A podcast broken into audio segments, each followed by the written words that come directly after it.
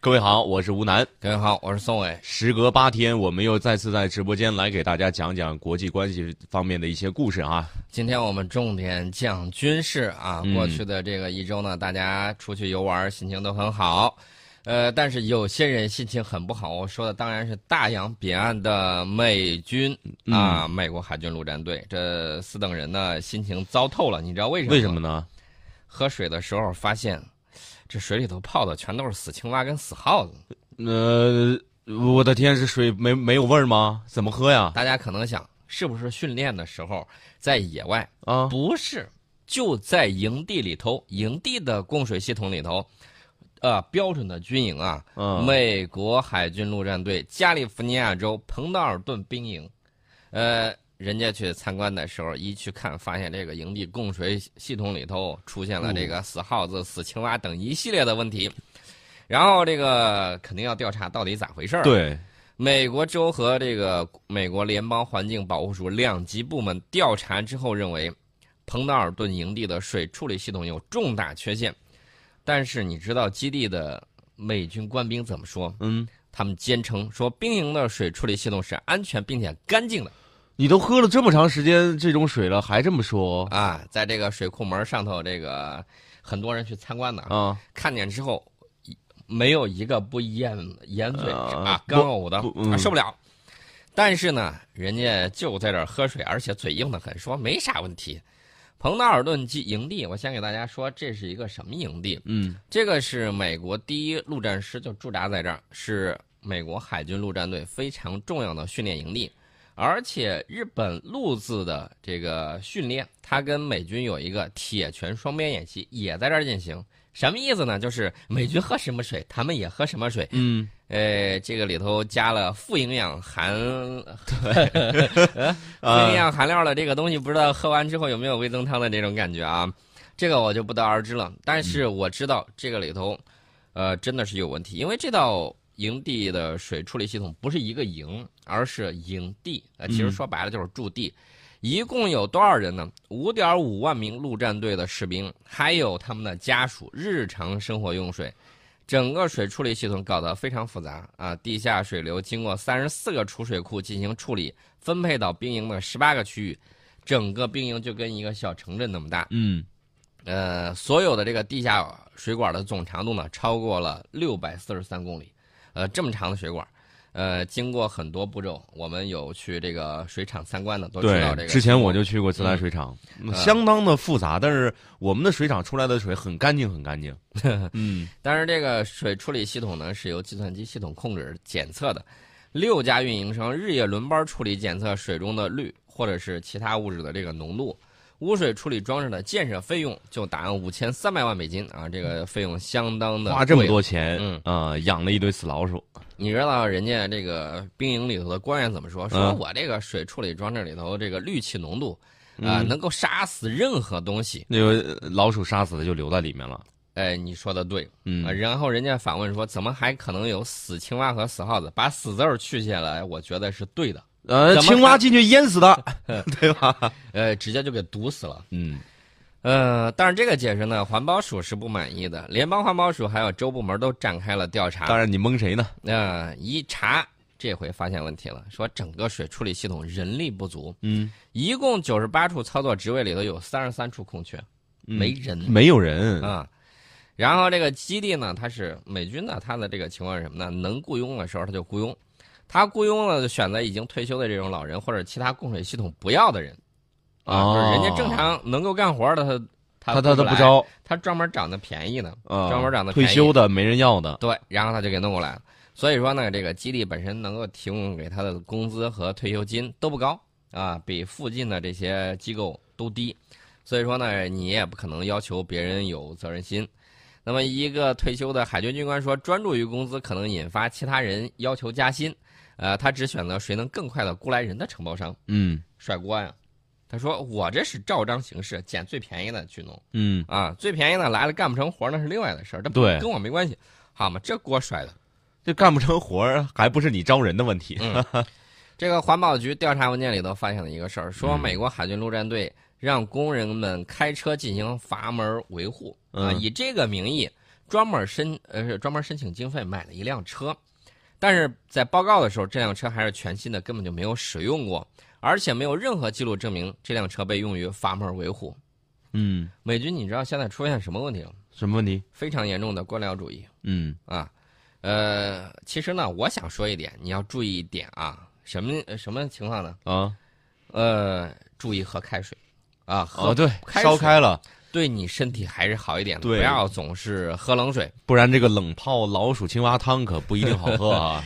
呃，其实呢，味道大怪怪的。大家发现没有？嗯美国的这个现在这个情况，病来如山倒，那是啊，枪击案频发，对然吧？后然后又是这个自来水的这个呃，问题。自来水这个问题还是之前人家去看啊，就是六月份的时候就嗯有人民众去参观，参观的时候就发现就了，有问题了。然后过了四个月，美国媒体才爆出来嗯啊，才爆出来这个问题。你要想，你要知道，这四个月来他们一直在喝这个水，就没有停，不是说我今儿去对看了有，而且当时为什么没爆出来，也是一个问题。不知道，反正病来如山倒，一下坡走的全都是下坡路。对，呃，除了这个这个不幸的消息之外，嗯还有一连串美国军方的不幸消息。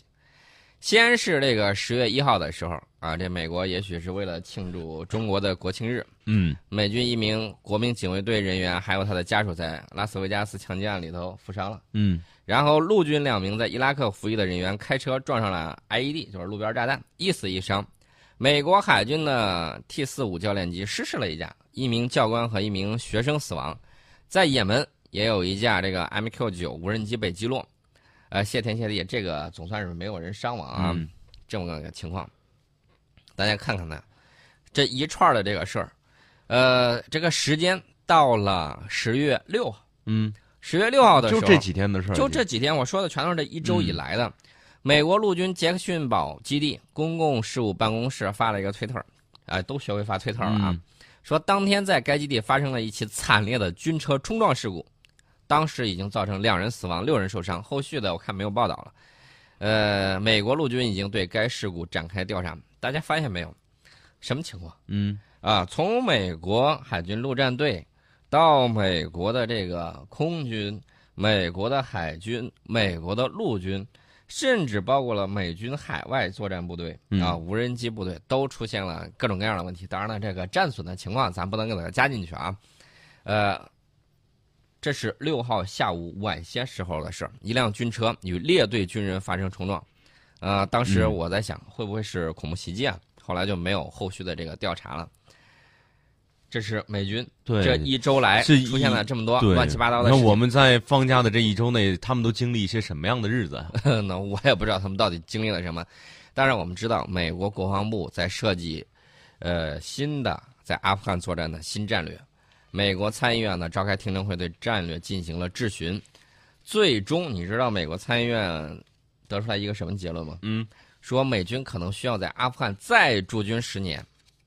再驻军十年，诶，呃我觉得这个事儿要真成了的话，呃，阿富汗应该给你发一个大大的匾额，这个匾额顶上写四个字儿“帝国坟场” 我啊刚才也想到这个头衔了，啊不是白叫的，有可能这这十年就是个无底洞，你不知道要投多少人和多少钱进来。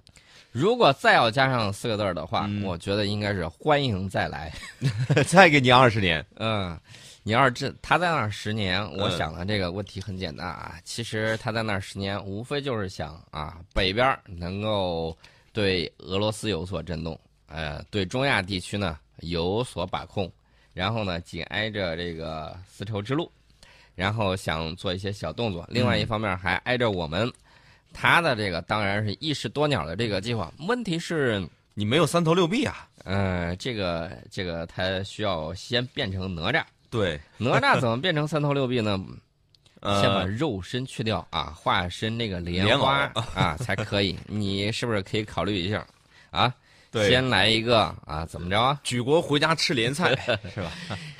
呃，现在呢，我们盘点一下，美军呢，截止到二零一零年，在阿富汗陆续投过兵力是超过十万人次，长期部署的兵力一直超过一万人，在奥巴马政府时期呢，低于了一万人。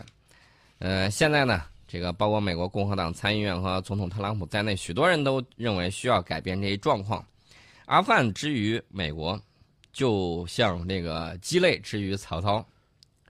为什么呢？嗯，食之无肉，弃之有味，对而且不停的在那儿死人啊，很多事情搞不定。嗯，现在美国这边呢，进退两是难。对，就是进退两难，而且是左右为难。到底在这儿要怎么办？什么时候走？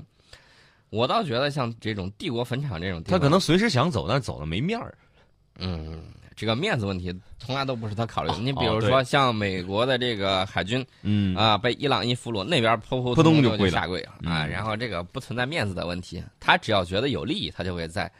呃，我觉得这种属于什么呢？嗯，跟刚才那个青蛙联系到一块儿，这种属于温水煮青蛙。哦，对，等到热到一定程度的时候呢，就不是他想走不想走的问题。你就走不掉了啊。我提醒你一下，嗯阿富汗战争和伊拉克战争，这是六万亿美金打了水漂。嗯，呃，如果平均一下的话，阿富汗怎么着也得有三万亿吧？对。你在这儿再待十年，我觉得一万亿打不住吧？啊然后再想想美国国内的各种各样的承诺，这个要干什么，要干什么。但是这对吧次美美国学精了，嗯，然后美国说这样吧，这个让印度参与阿富汗战事，那印协度调训练，支援阿富汗部队。而且他说了啊，印度你可以加大对阿富汗的投资啊。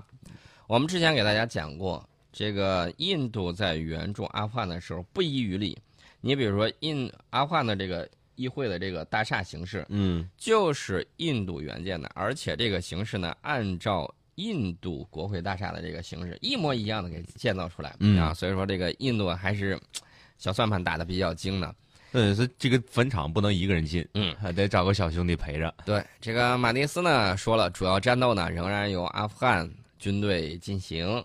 呃，美军的角色呢，还主要是顾问啊，提供从营级到旅级的咨询和支持啊，必要的时候由北约盟军提供火力支援，这是一个驱虎啊赶狼的一招，他自己缩在背后，呃，尽可能的让地区生乱生战，这是美国一向损人不利己啊、呃这种勾当，嗯已经干了有很多了。说到这儿的时候呢，我倒是想给大家说一个事儿，大家发现没有？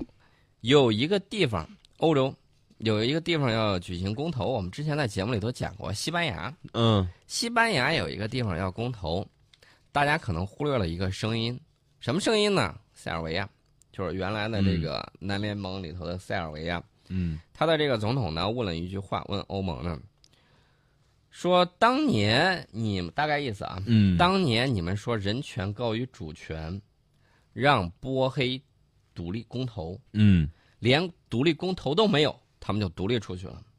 现在西班牙这个事儿，你们又说要尊重西班牙的领土完整，嗯，就这个对比，对你们怎么说？是啊，你一知道他这个声音在媒体上，嗯在西方媒体上连发都没有发出来，嗯太尴尬了，是双重标准，其自己打实自己脸。都知道这个现象是吧？嗯面对各种各样的这个人呐、包括国家呀，所制定的政策对策也是不一样的。只要对他有利，那他才是不管你什么啊，这个民主也好，自由也好，都是一句空话。有奶就是娘嘛。只要对他不利，嗯你再是经过普通民众选举上去的，比他啊，你是普选的，跟他的这种间接选举还不一样，比他更民 主他，总会他也要把你这个给推掉。嗯对，嗯你比如说埃及，埃及这个他把军政府搞掉之后，然后人家呢一选就把穆兄会给选上去，穆兄会一上去之后，美国一看不对劲呐，这是要怎么说呢？你是要玩在中东失去一个玩玩火呀支点嗯，然后呢又支持军政府上去把这个穆兄会又给弄掉了。嗯，这种事情玩弄的太多了啊！只要听我们节目的就会发现，这个美国呀，使这些招儿嗯，太多太多。呃，全世界呢应该考虑一个问题，就是我们要打造一个全人类的命运共同体。